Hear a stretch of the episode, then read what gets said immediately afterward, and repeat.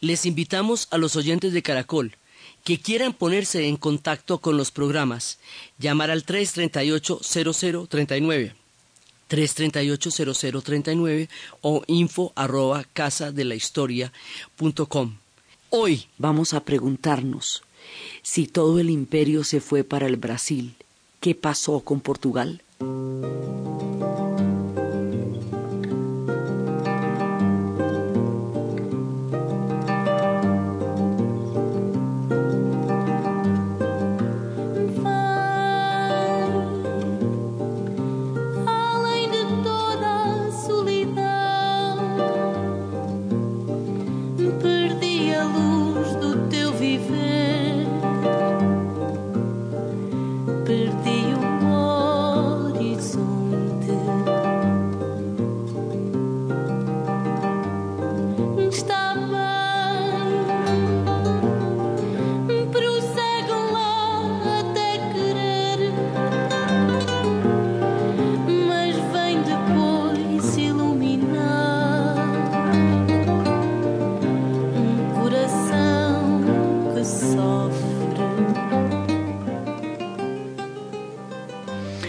Portugal se queda sumido en la tristeza.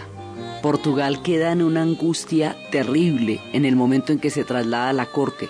Como la decisión se tomó en 48 horas, usted, ahora, mejor dicho, se levanta por la mañana y ya no hay corte y ya no hay imperio en Portugal.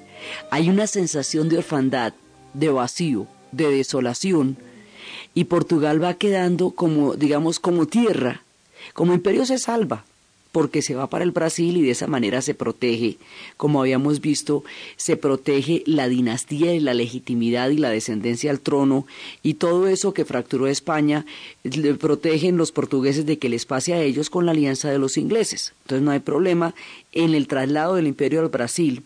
Para el imperio como tal, no hay problema, porque se logra salvar del cataclismo de la crisis napoleónica, pero para el territorio de Portugal, para la gente que quedó allá sí hay problema, porque ellos sí quedaron huérfanos, quedaron en un vacío, quedaron en un limbo histórico.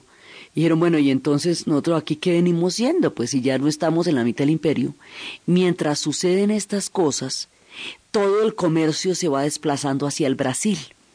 Entonces ya en ese momento el monopolio que tenía Portugal sobre Brasil que hacía que nadie pudiera entrar a no sé pues fuera de la invasión holandesa y otra invasión francesa que hubo.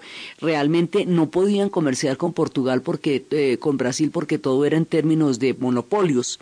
Ese monopolio se rompe por física extinción, pues se rompe. Entonces Brasil se abre al mundo, entra en contacto con una cantidad de mercados que no eran antes accesibles por el monopolio portugués.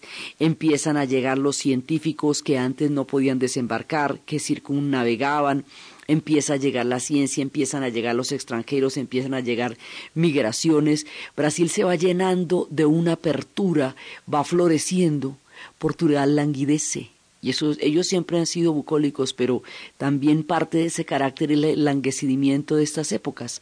En un momento dado, Portugal como nación, como territorio, se encuentra eh, a la deriva un poco, pues porque ya todo perdió el monopolio perdió la hegemonía sobre el Brasil y el Brasil se vuelve hegemónico, se voltearon las cargas, se cambian las circunstancias. Entonces pasa una de esas paradojas inherentes a esta historia.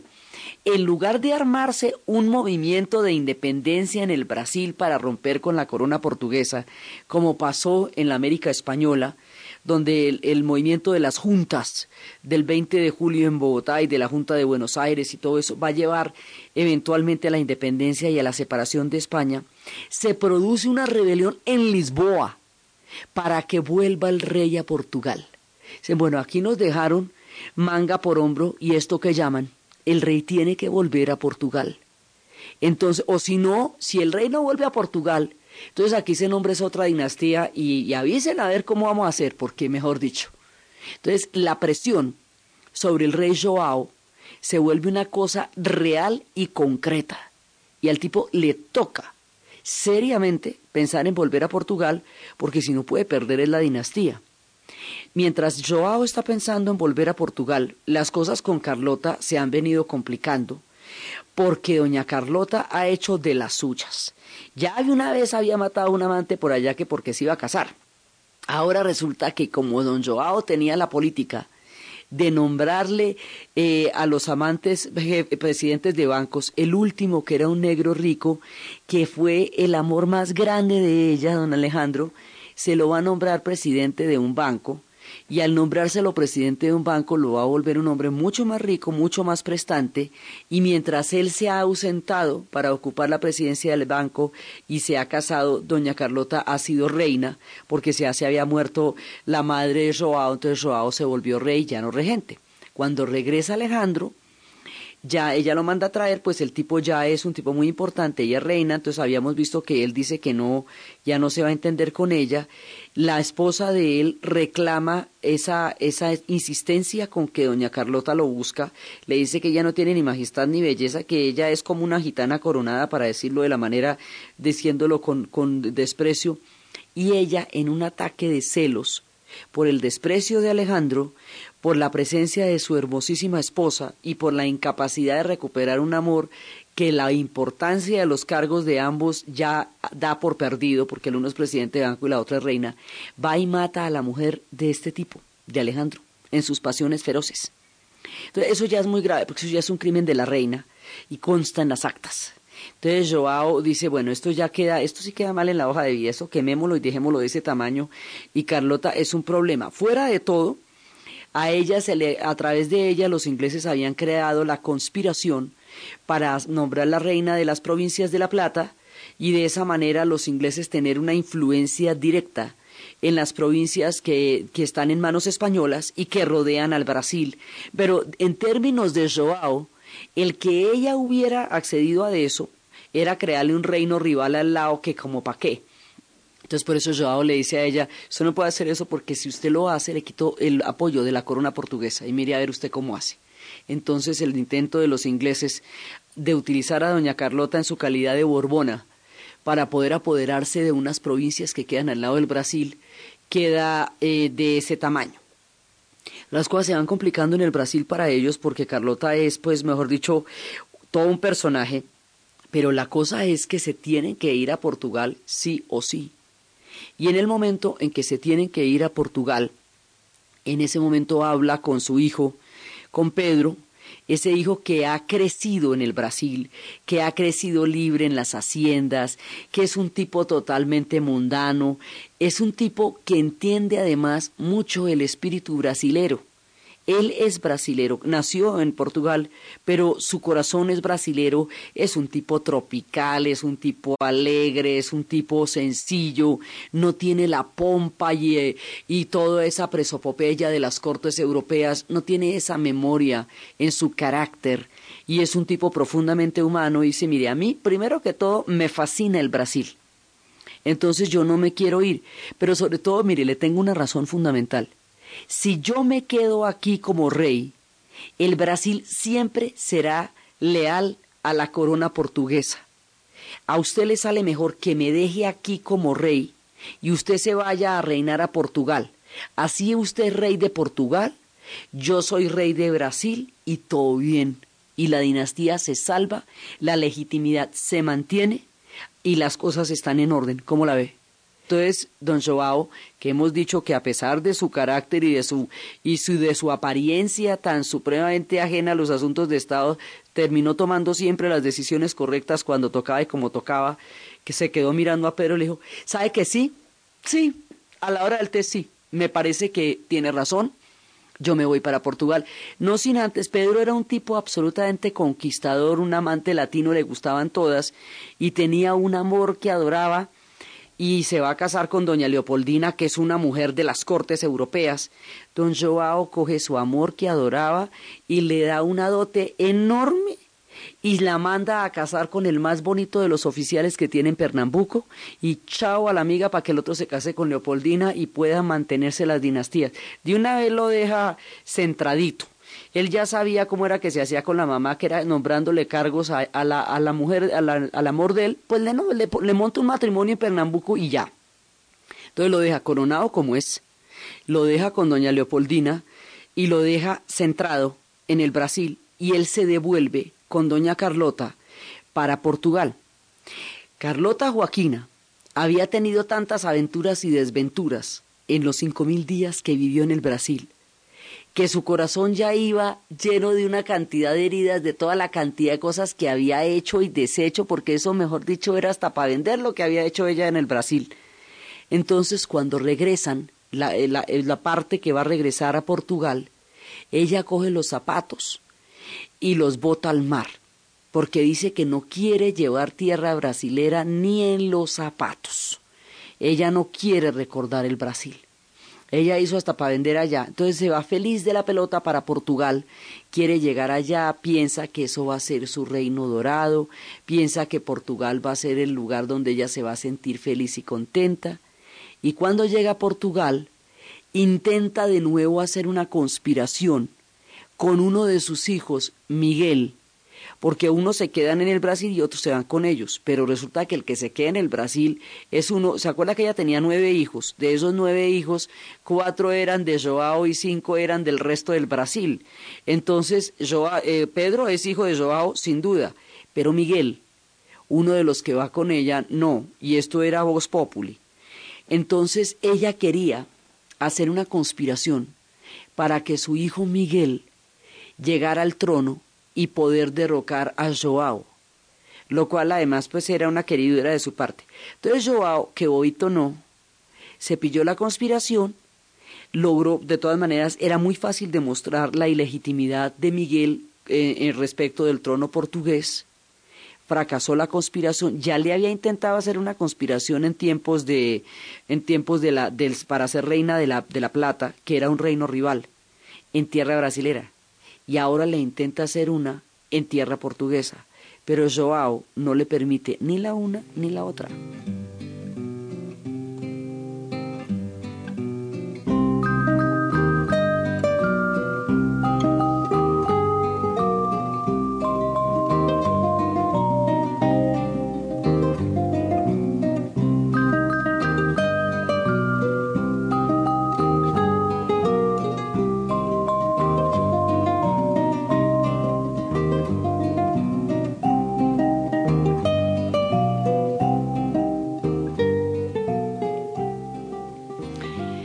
La tranquila y bucólica corte portuguesa, doña Carlota vuelve a intentar sus conspiraciones.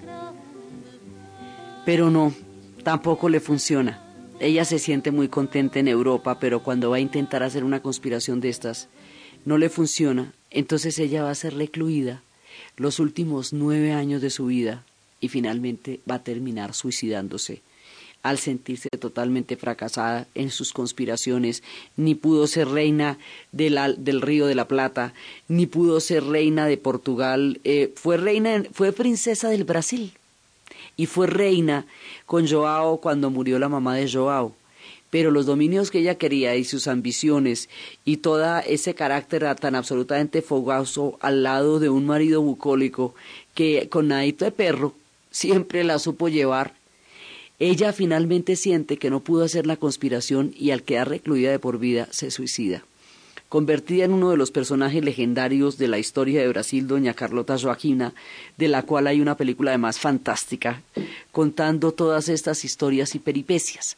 Entonces ellos se van a quedar allá en Portugal. Y cuando llegan a Portugal y Joao restaura la corte en Portugal, Portugal quiere restaurar el dominio colonial sobre el Brasil quiere volver a tener la influencia del Brasil, Portugal entra en una, en una especie de nostalgia de todo el pasado, pero al igual que España, ellos ya no tienen un tiempo en el futuro. El tiempo de los portugueses está languideciendo. La invasión napoleónica terminó con la era dorada del esplendor del imperio portugués. Este imperio, fruto de una nación que se había constituido como una de las primeras en Europa, el imperio de Enrique el Navegante, de aquí en adelante se mantiene. Digamos, las posesiones se van a mantener en el África, se van a mantener en Macao, se van a mantener en, en Goa, eso sí, pero no, ya no hay una expansión, ni una pujanza, ni una vitalidad, ni un empuje, ni toda la hegemonía que los portugueses llegaron a tener, les pasó el cuarto de hora. logran mantener lo que tienen, que mucho de todas maneras con relación a lo que le pasaría a España, pero, pero ya no, ya no van a volver a ser los de antes y cuando van a tratar de, expandirse por el África y los ingleses se lo van a impedir, ellos van a decir, pero ustedes fueron los aliados todo el tiempo, los ingleses dijeron, sí, pero es que una cosa es la alianza y otra es el hambre, y nosotros el, el, el hambre colonial en el África nuestra es enorme.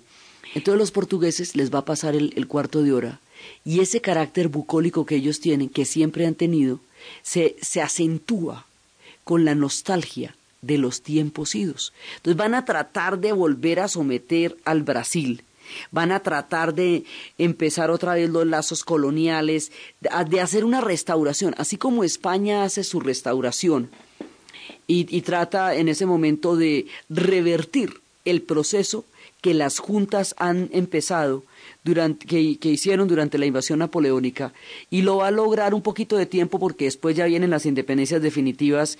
En el caso del norte, en el sur las independencias definitivas fueron esas. Argentina se independizó con la Junta de Buenos Aires de 1813. Entonces nosotros nos independizaríamos, Colombia pasaría de 1810, pero la independencia es en el 30.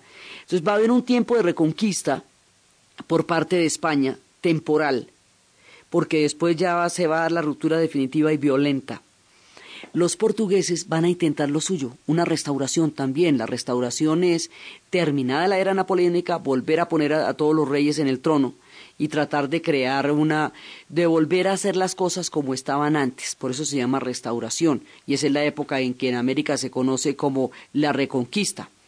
Los portugueses van a tratar de hacer lo mismo que tratan de hacer los españoles. Pero el Brasil, ya es mucho más grande, mucho más poderoso, mucho más imponente que Portugal. Portugal languidece, Brasil empieza a florecer. Ya no son horas, ya el tiempo pasó. Ya los brasileros no están para ser colonia de Portugal después de haber sido su imperio. Así que eventualmente al ver Portugal le va a tocar contentarse con mirarlos de lejos y recordarlos mucho porque su tiempo como colonia de Portugal se ha ido con todas las aventuras de ida y regreso de ultramar. Entonces, ¿qué pasa? Que en ese momento, al intentar, inclusive mandan un ejército, lo habían mandado un ejército a Río, eh, un ejército portugués, y Brasil los mira y les dice, pero ¿cómo? Esto ya no es posible, esto ya no tiene ningún tipo de, de presentación, Además nosotros tenemos la riqueza, nosotros tenemos el comercio, nosotros tenemos la apertura, nosotros tenemos la banca, nosotros tenemos aquí pues todo. Ustedes ya no nos pueden volver a tratar como si fuéramos colonia de ustedes. Entonces, en ese momento se va a producir una separación. Una separación porque al obligarlos a formar parte de como colonia del mundo portugués y al no ser eso posible, se produce una separación que es muy gradual, digamos una separación en el sentido en que quedan dos tronos diferentes. Queda el trono de Portugal allá y queda Brasil como imperio. Este hecho, cuando Brasil se vuelve imperio ya autónomo, independiente de Portugal, va a durar un siglo bajo los reinados de Pedro I y Pedro II. Y ese siglo de estabilidad y de relativa tranquilidad, relativa tranquilidad pues porque por supuesto va a haber movimientos separatistas, va a haber levantamientos, pero va a haber una paz eh, total, digamos una paz duradera con relación a todos los pueblos de América Latina que en ese momento se están debatiendo en profundas guerras civiles para definirse como estados nacionales. La definición de estados nacionales que le costó tanto trabajo a América Latina y que la fragmentó y que llevó a las guerras entre unitarios eh, y federal, entre centralistas y federalistas, entre monarquistas y constitucionalistas, entre todas las diferentes fracciones. Toda la definición de qué va a ser un Estado, quién lo va a gobernar, el fenómeno de los caudillos que en América Latina quisieron imponer regionalmente sus poderes más allá de un poder nacional, toda esa cantidad de, de mecanismos de poder eh, impulsados por la fuerza, por quien tuviera ejércitos más grandes, en el Brasil no se va a presentar porque al ser imperio él propiamente, no, la fragmentación no se va a dar, sino que se va a dar una unidad, se va a dar una unidad de lengua, se va a dar una unidad monárquica, se va a dar una, una monarquía además constitucional, porque es lo que van a hacer los, lo que van a hacer de ahí en adelante los brasileros. Cuando a Pedro le hacen una revuelta para hacer una constitución, dijo, bueno, pues listo, no hay problema, hagan la constitución a ver cuál es, quién está diciendo que no. Y esto se vuelve una monarquía constitucional y todo contento, todo bien. Entonces Brasil soluciona mediante esta experiencia única y sui generis en la historia de las colonizaciones su problema de unidad. Y esa solución que tienen los brasileros no la tiene el resto del continente. Entonces ellos logran, el siglo de ventaja que nos llevan en construcción de nacionalidad e identidad es ese, el tiempo de los Pedros y el tiempo del imperio, porque ahí es cuando ellos se asientan sobre sus bases históricas y América Latina se sacude en las más profundas turbulencias de los partos y las definiciones como estados nacionales. Brasil tempera con estas fórmulas de la historia a su mundo y Portugal tiene que resignarse que el tiempo de su pertenencia y de su, del tiempo en que Brasil le pertenecía, y era su colonia, y era su riqueza, y era su orgullo, y para Portugal la pérdida del Brasil es como para los ingleses la pérdida de la India.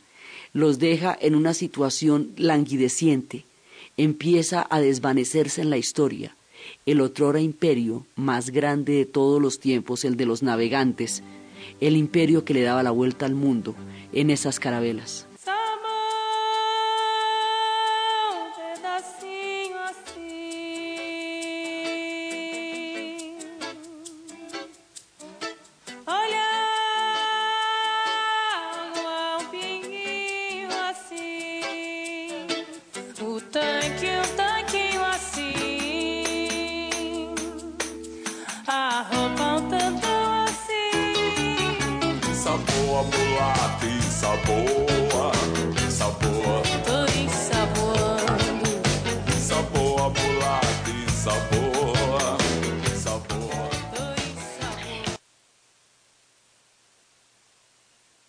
Con DirecTV descarga la aplicación de la FIFA y vive todo el mundial donde quieras. DirecTV da la hora en Caracol Radio. 11 de la mañana 29 minutos. Machito Conveto, oiga, usted que tiene la vista aérea puede decirme cómo es la formación de Colombia. Van a jugar 4-4-2. Gracias. Pacho, venga, ¿cómo está tomando Grecia la derrota? Nada, pues todos están de mal genio. Al pelo. Una más, ¿qué se ve en el Banco de Colombia? Nada, contentos. Mm, bueno, ya no lo molesto. La última. ¿Usted puede ver la repetición del primer gol? Sí, fue faltado. Uy, súper. Porque nada más importa que el Mundial. No te quedes sin ver las mejores jugadas desde cinco ángulos diferentes. Compra ya, numeral 332. DirecTV te cambia la vida.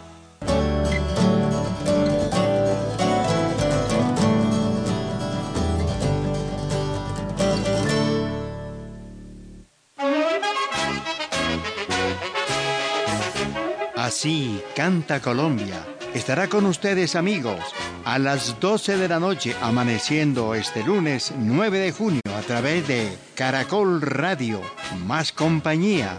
Presentaremos otra retreta para evocar. Tradicionales bandas regionales con temas para recordar momentos felices de esas retretas inolvidables. En Así Canta Colombia, a las 12 de la noche, amaneciendo este lunes 9 de junio, presenta Caracol Radio, más compañía.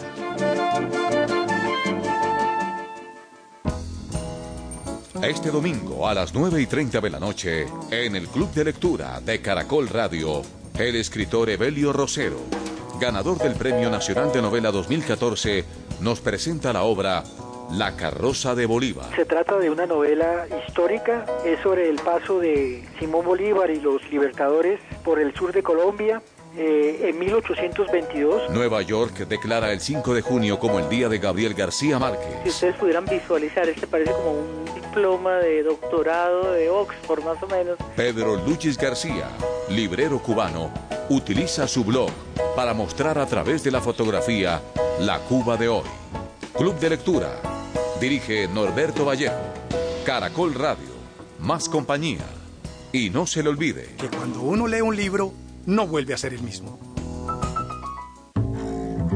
Este domingo a las 11 de la noche en Nuevo Mundo de Caracol Radio, elecciones presidenciales. Guerra o paz. ¿Qué opinan los analistas? Yo creo que los colombianos ya han hablado. Yo creo que el tema de la paz eh, equivocadamente se, se ha vuelto el centro del debate. ¿Qué dice la gente? Creo que ninguno de los dos candidatos debe tomarse esto como un juego, sino tomarlo como un tema serio, si van a continuar o no van a continuar con los procesos de paz después del 7 de agosto. Nuevo Mundo. Periodismo joven con sentido social. Dirige Norberto Vallejo. Caracol Radio. Más compañía. Ya llega el Mundial. Hola, soy Amaranto Perea. Escucha el Mundial de Brasil únicamente por el fenómeno del fútbol de Caracol Radio. ¡Espérelo!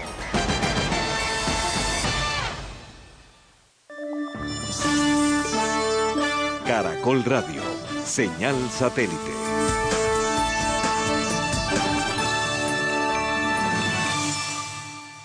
Producto natural Gasof. Gasof no más. Off a los gases. Elimine los gases con Gasof. Gasof suspensión y Gasof cápsulas. Calidad Natural Freshly. 11.33 minutos. Este producto es un suplemento dietario, no es un medicamento y no suple una alimentación equilibrada. ¿Punto naturista? Señora, ¿tiene Freslipausia Complex? Naturalmente, lo tomo diariamente. Es una excelente formulación. Contiene isoflavonas de soya, coral, calcio, magnesio, vitamina D3 y zinc. Porque una de 40 es mejor que dos de 20. Fresley Pausia Complex. Calidad Natural Fresley. Tratamientos científicos con productos naturales. Formulación especial con isoflavonas de soya, coral, calcium, magnesio, vitamina D3 y zinc. Porque una de 40 es mejor que dos de 20. Última hora Deportiva Caracol. Tres horas 20 minutos completa la final masculina de Roland Garros entre Rafael Nadal y Novak Djokovic. El serbio ganó el primer set 6-3. Nadal el segundo 7-5. Se impuso en el tercero 6-2 y en este momento el cuarto está igualado 4-4 y el servicio es para el español Rafael Nadal. Y en partido amistoso de preparación para el Mundial, la selección de Irán está empatando 0 por 0 con Trinidad y Tobago. En las canchas del Sao Paulo, en Cotía, cumple hoy su segundo entrenamiento el equipo colombiano con miras al primer partido frente a Grecia del 14 de junio.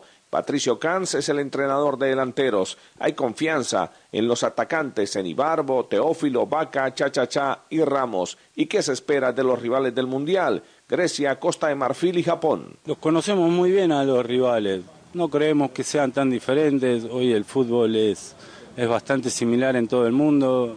Japón tiene entrenador europeo. Eh, Grecia es un equipo europeo, eh, los jugadores de Costa de Marfil juegan casi todos en Europa, los conocemos muy bien, sabemos dónde nos pueden hacer daño, dónde podemos lastimarlos y apuntamos a eso. Hoy se enfatizó en el trabajo de pelota quieta que maneja Grecia fuerte arriba en el cabezazo. Caracol sigue al lado de Colombia en el Mundial.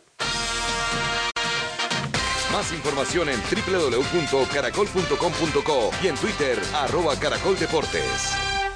Ha llegado su concesionario Ferautos Renault las nuevas cajas de cambios con tecnología de punta de Fórmula 1, trictónicas, inteligentes y autoadaptativas. Renault Ferautos le invita a conocer la verdadera tecnología mundial de punta en los vehículos Renault. Venga ya a Ferautos Renault Duitama y Sogamoso.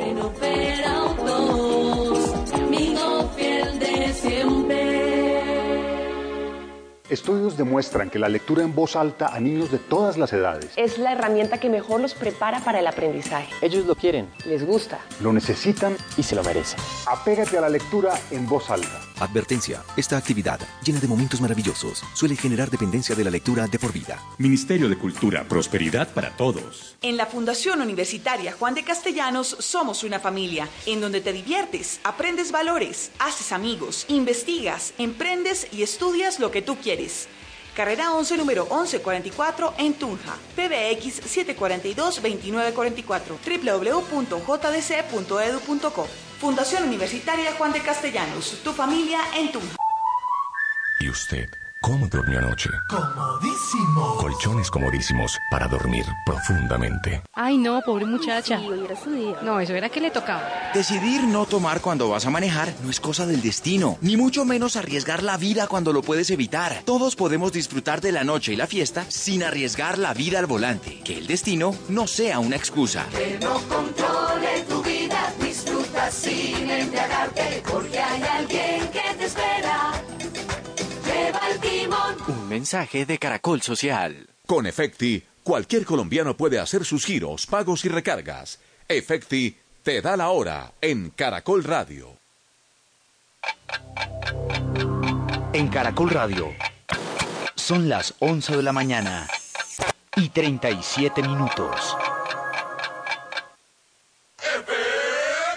Ahora con Efecti ahorra tus monedas. Regístrate en el Club Mi Monedero Efecti, ahorra tus monedas y prepárate para ganar grandes premios. Es muy fácil. Ingresa a www.efecti.com.co y haz parte del Club Mi Monedero Efecti. Efecti, giro oficial de la Selección Colombia. Circulante, aliado de 472, Red Postal de Colombia. O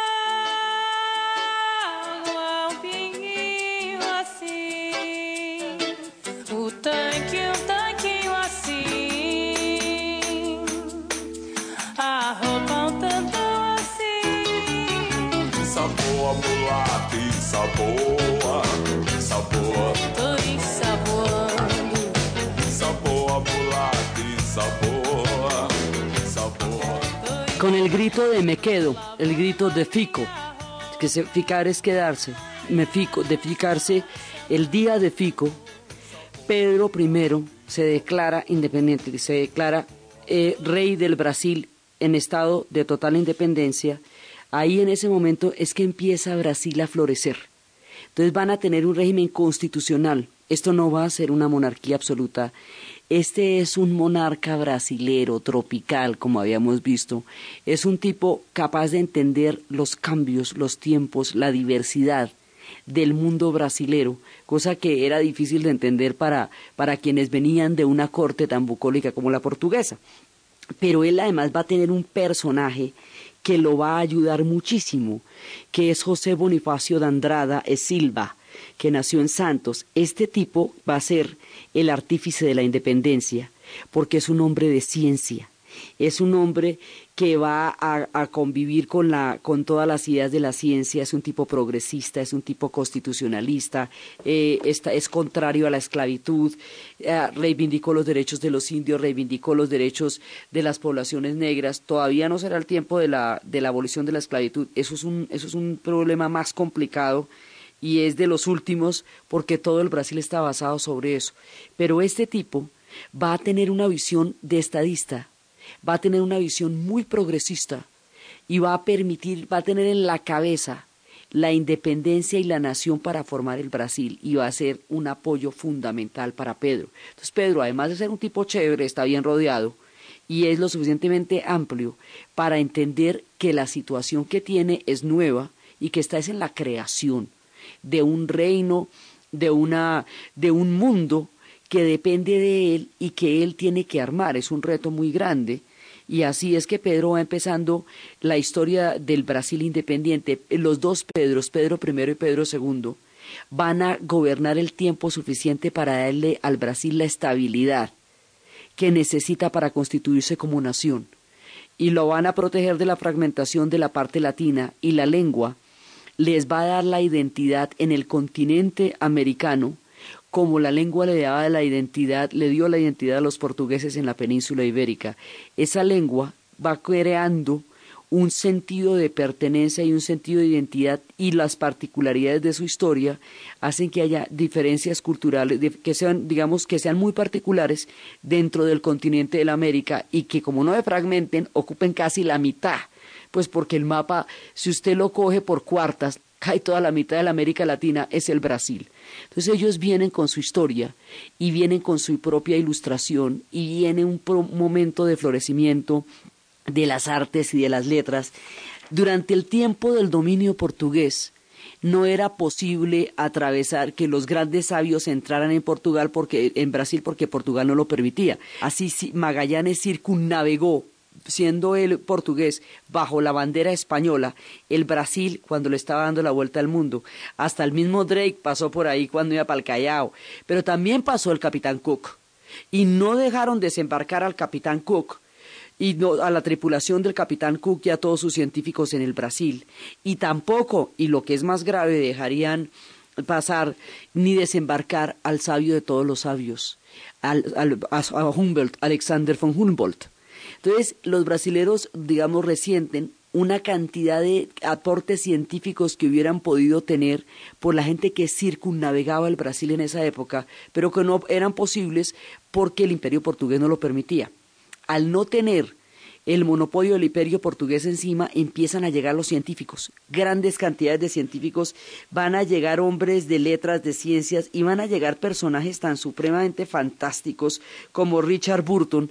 Algún día se le hará un programa solo a él, porque este tipo fue el primer blanco en entrar a la Meca disfrazado de árabe, hablaba árabe, tradujo las mil y una noches, es uno de los, de los, de los que descubrió la desembocadura del Nilo, eh, fue conoció los baños turcos en el Imperio Otomano y estuvo en el Brasil.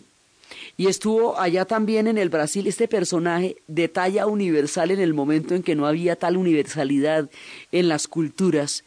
Este tipo, que estuvo en todas partes, también estuvo en el Brasil y estuvieron expediciones alemanas y las expediciones alemanas se iban fascinando con el Brasil tan absolutamente maravilloso que van a encontrar allá. Y el mundo empieza a descubrir el Brasil, este Brasil que lo tenían separadito y lo tenía, se lo tenían para ellos los portugueses.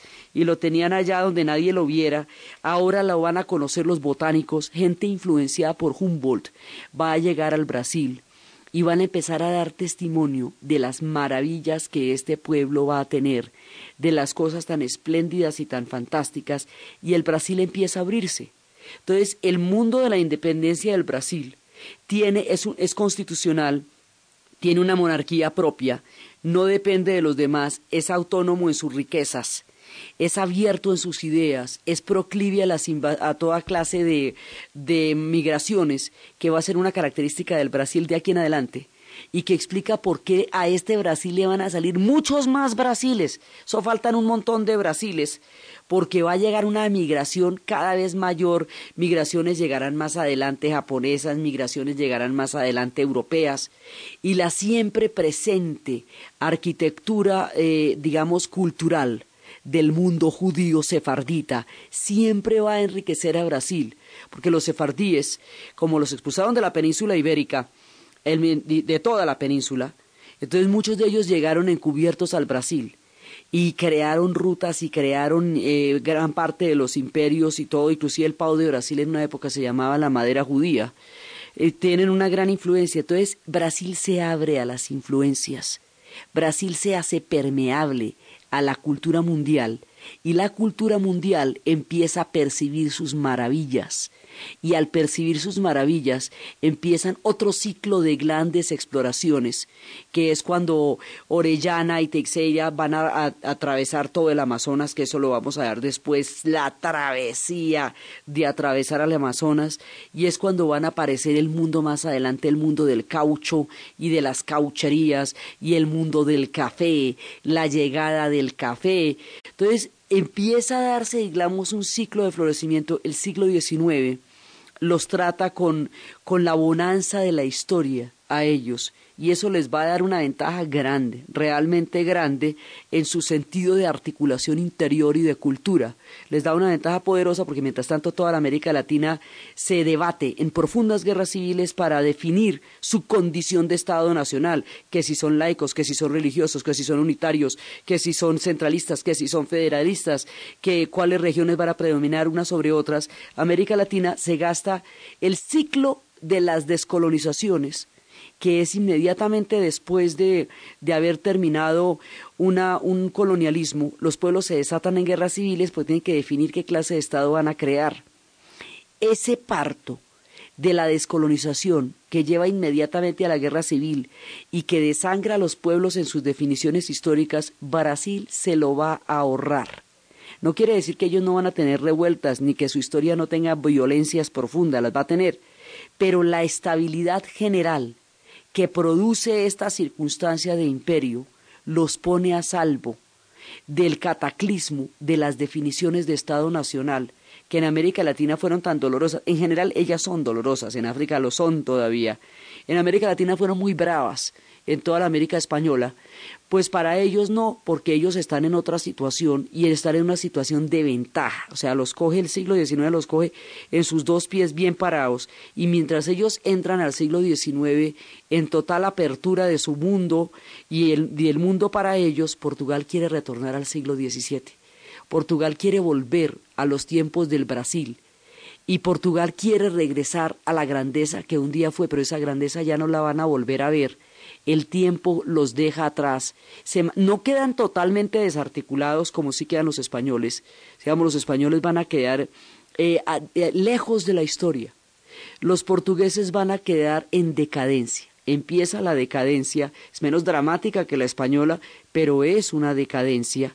De todas maneras, la proximidad entre los portugueses y los brasileros sigue siendo en la actualidad algo muy cercano.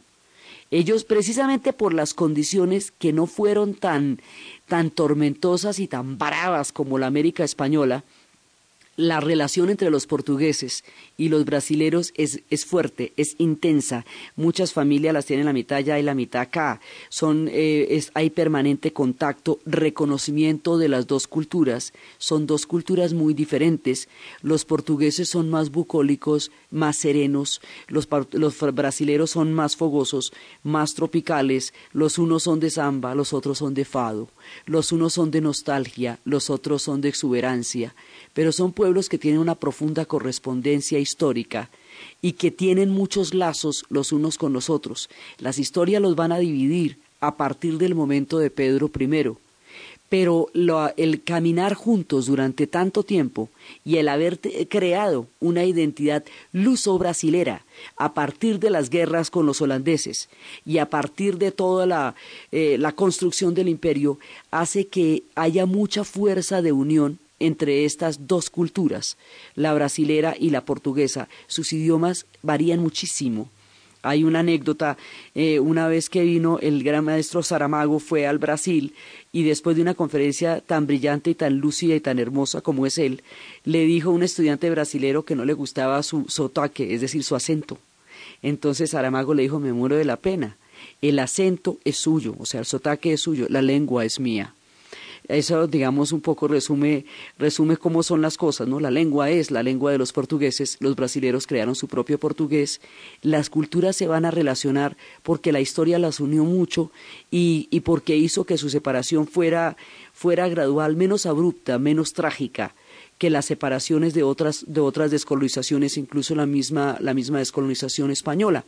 Entonces los portugueses siguen con su cuento, las culturas empiezan a alejarse, los portugueses se internarán en otras variantes de la historia. Nosotros la siguiente vez que vayan a protagonizar algo completamente poético y una lección nunca vista, se va a dar ya en el siglo XX, en la década de los 70, cuando hagan la revolución de los claveles en su momento, en la última parte de la descolonización, que es cuando se van las colonias portuguesas, las últimas, las de África, que, que, se van a terminar ya en la década de los 70, y la entrega ya final de Macao, que va a ser en la década de los 90, y lo mismo la de Timor con una guerra civil pavorosa pero ya eh, eso, digamos, poco a poco el imperio se va a desprender en los siglos venideros. La revolución de los claveles será un episodio de una belleza poética tan especial que en su momento en la historia la veremos, porque es uno de los episodios más, más hermosos y más inesperados de lo que pueden ser los cambios de la historia con los claveles y la canción en la radio, el retorno de Portugal a la democracia, ellos continuarán su camino en la historia y nos encontraremos en ellos cuando nos, nos llenen de claveles las calles. Por ahora vamos a la historia del Brasil, que es lo nuestro, y en el Brasil Pedro está siendo un país poderoso, está siendo un reino, está siendo un imperio, y su hijo va a ser un gran gobernante. Su hijo Pedro II va a ser un gran, gran gobernante y le va a dar al Brasil el brillo y el esplendor que la situación histórica que le, que le es permitida lo puede dar, digamos, tiene la talla, es decir, Pedro II tiene la talla del Brasil que le toca gobernar Y entonces van a hacer los palacios, porque se acuerda que no teníamos palacios y tocó desocupar un montón de casas y armar ahí, pues improvisar un... No, ahora sí se va a hacer un palacio como toca, a lo bien, con la corte, como debe ser, una cosa seria, para que Brasil tenga su bautizo de imperio en términos arquitectónicos, en términos palaciegos. Y ese palacio que está en real, a las afueras de Río de Janeiro se va a llamar Petrópolis, como más, ¿no ve que es el de los Pedros? Entonces va a tener a Petrópolis y la arquitectura de Petrópolis es la muestra del Brasil imperial. Pero los Pedros que lo gobernaron no son estos gobernantes distantes, todos eh, eh, llenos de adornos y de joyas que aparecían en las cortes europeas. Son gobernantes brasileros, son gente de sencillo vestir, de alegre carácter, de fuerza de gobierno, pero con un estilo completamente diferente que es el estilo es el estilo del trópico, es el estilo de otras latitudes y de otras culturas y es un estilo muy propio y aquí se va forjando y se va afianzando esta identidad del Brasil. En Petrópolis están las huellas de toda esta época y de todo el esplendor de los Pedros y este siglo que le dio un despegue histórico importantísimo al Brasil. Ahí están las huellas de todo eso. A la salida de Río de Janeiro, donde querían eh, retirarse un poco cuando, los, cuando se sentían fatigados. Estos dos tipos le dan al Brasil el carácter que el Brasil va a tener y le permiten el tiempo de estabilidad necesario para consolidarse y lo, lo ponen a flote en la historia. Pedro I y Pedro II. Pedro I, hijo de doña Carlota y todas sus locas aventuras, y don Joao y su bucólico carácter, aparentemente menso pero profundamente astuto, pues este tipo va a tener la talla y quedarse en el Brasil es lo que tocaba. Y su hijo va a continuar con su obra, eso después lo vamos a ver. Entonces, mientras tanto, su hijo va a tener una época muy grande, va a ser 50 años gobernante, hasta el momento en que haya una, un lapso de regencia donde hubo revoluciones. Y a él es al que le va a tocar resolver la abolición de la esclavitud y para eso va a tener unos enfrentamientos muy bravos, porque toda la esclavitud era la base económica de la economía de los terratenientes y todo eso, lo cual le va a dar muchísimo problema. Va a llegar la era del café. También vamos a ver cómo al internarse en el Amazonas se va a dar otra parte del Brasil tan mágica como todas las historias de ellos. Después vamos a ver cómo en la mitad de la selva se van internando por el Amazonas, Orellana y Teixeira, y se van encontrando con las mujeres guerreras, y de toda la expedición va a surgir en la mitad de la selva, en la nada, en un lugar que nadie se imagina, una ciudad que se llamará Manaos, donde se va a construir un palacio de la ópera, la locura, y las historias de Fitzcarraldo y Caruso cantará. Esa historia tan absolutamente mágica del Manaos en la mitad de la selva es la que vamos a contar en el siguiente programa.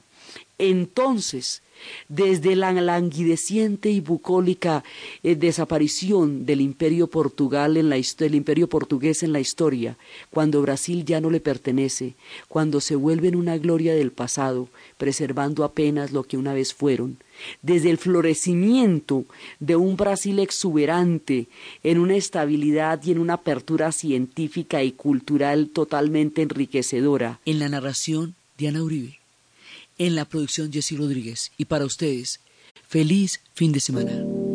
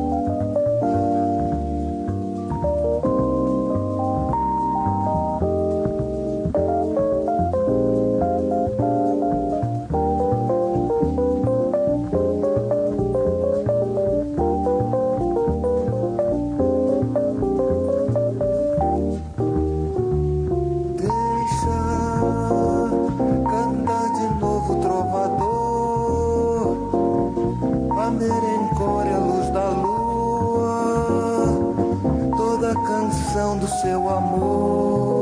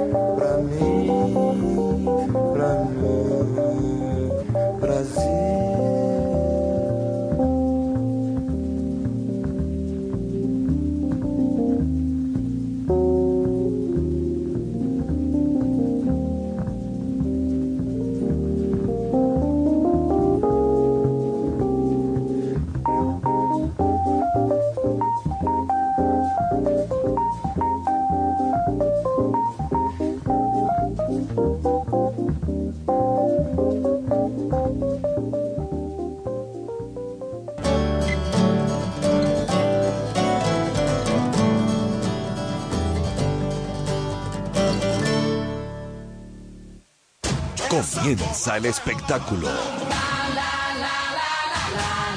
Se abren las puertas al mundo.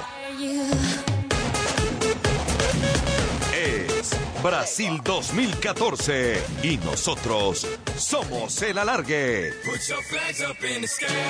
Todos los personajes, Oh, bien, hice una eh, excelente temporada. la opinión, Parece una decisión inteligente. la información desde todos los puntos. Tremendo baile le propinó la selección de Scolari. Diego Rueda. ¿Cuál va a ser el mejor jugador de Colombia del Mundial? Vanessa Palacio, Steven Arce, Eugenio Baena, Carlos Alemán, Omar Sánchez y usted, como el 10 de nuestro equipo. El alargue, cada noche en Caracol Radio. Más compañía, más mundial.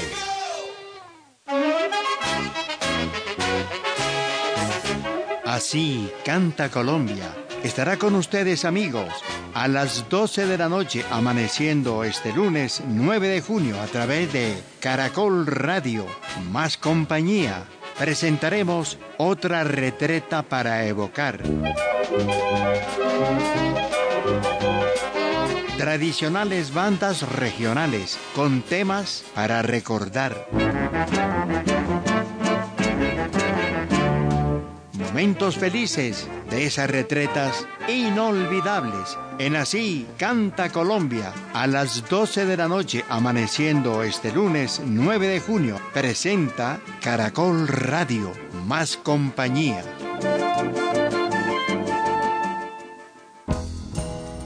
Este domingo a las 9 y 30 de la noche, en el Club de Lectura de Caracol Radio, el escritor Evelio Rosero, ganador del Premio Nacional de Novela 2014, nos presenta la obra La Carroza de Bolívar. Se trata de una novela histórica, es sobre el paso